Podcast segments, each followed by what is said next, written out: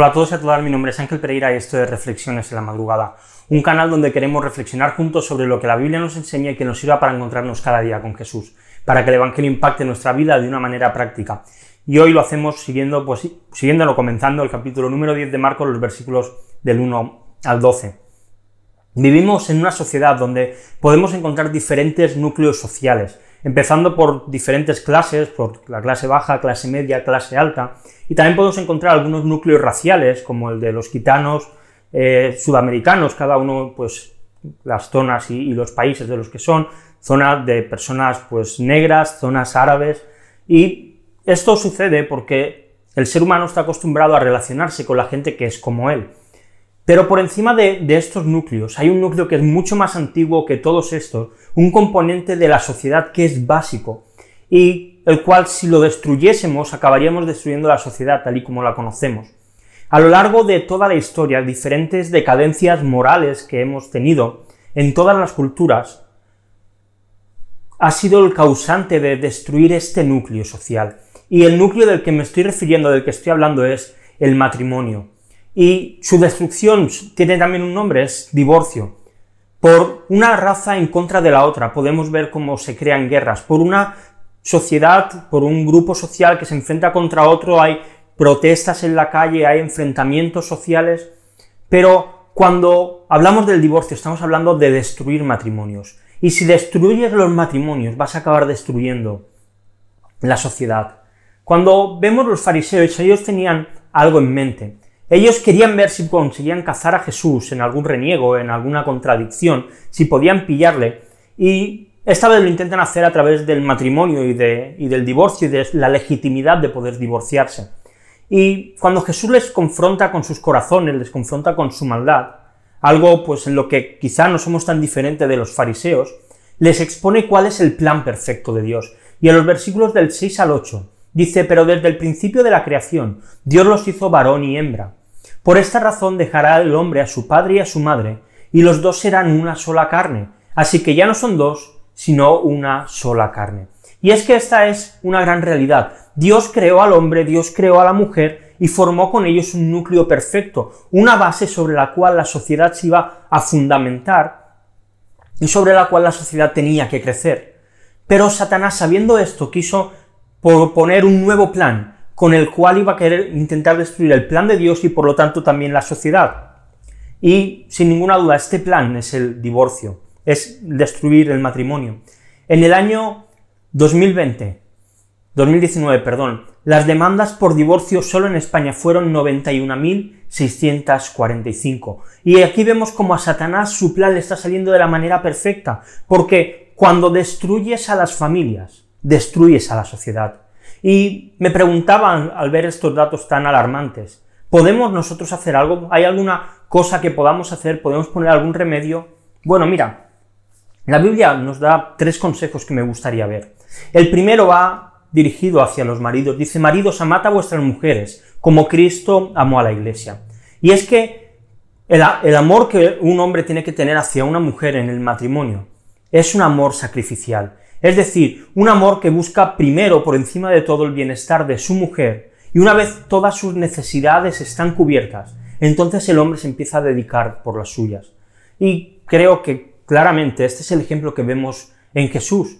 Jesús viene a la tierra y lo primero que hace es ocuparse de su esposa, de la iglesia, trayendo una posibilidad de salvarse. Por encima de sus propios deseos, Jesús se sacrifica y muere en la cruz ¿Y podemos encontrar un amor más grande que este que Jesús ha demostrado por el ser humano, que Jesús ha demostrado por su iglesia, por su esposa? Creo que no.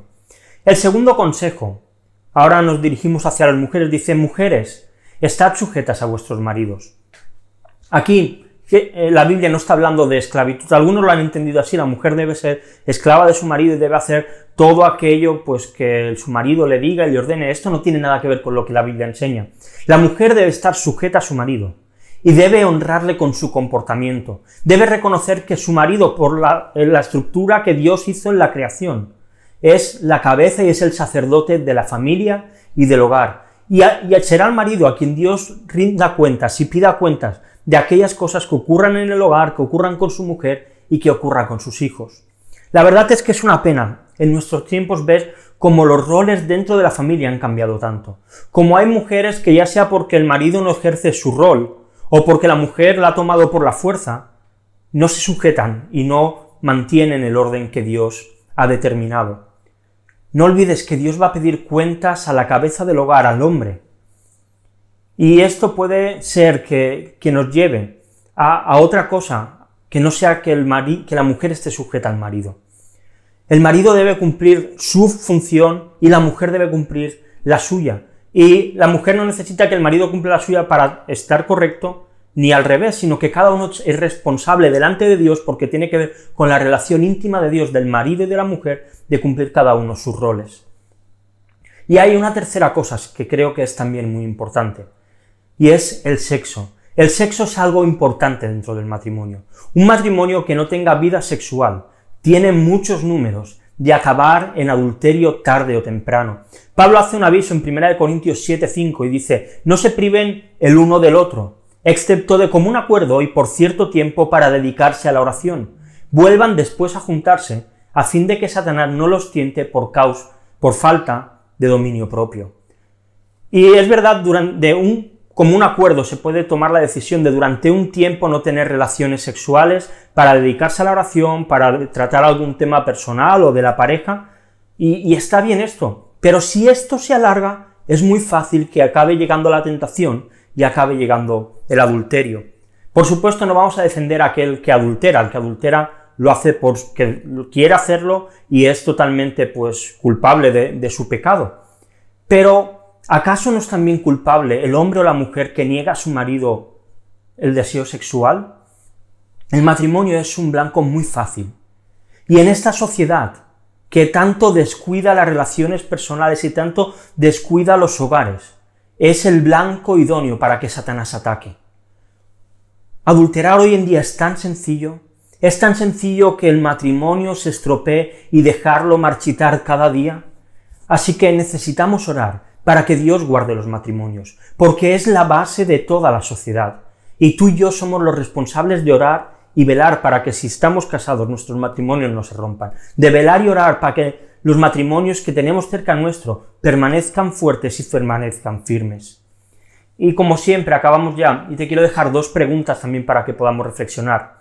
La primera de ellas, ¿de qué manera crees que la corriente de esta sociedad está atacando a la institución del matrimonio?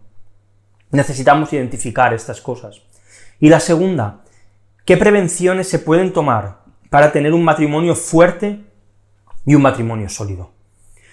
Y nada más, si te ha gustado el vídeo, pues si quieres dejar algún comentario, estaremos encantados de leerte. Te dejo unos textos también para seguir leyendo la Biblia en un año. Seguimos con el primer libro de Reyes, capítulo de hoy del número 4 al número 6. Y si te ha gustado el vídeo, lo estás viendo en YouTube, pues dale a like, suscríbete al canal, eh, a la campanita para que te notifique. Haciendo esto, pues haces que la familia pues, de reflexiones en la madrugada se haga un poco más grande. Si lo estás viendo en Instagram, pues lo mismo, dale a me gusta, compártelo en tu historia o en cualquier otro lado si quieres que alguien lo vea, puedes enviárselo directamente también. Y si quieres, puedes seguirnos también en redes sociales, en Twitter y en Facebook. Y puedes escucharnos también en formato podcast, en iVoox, en iTunes, en Spotify. Así que nada más, mañana volvemos con una nueva reflexión aquí en Reflexiones en la Madrugada. Hasta luego.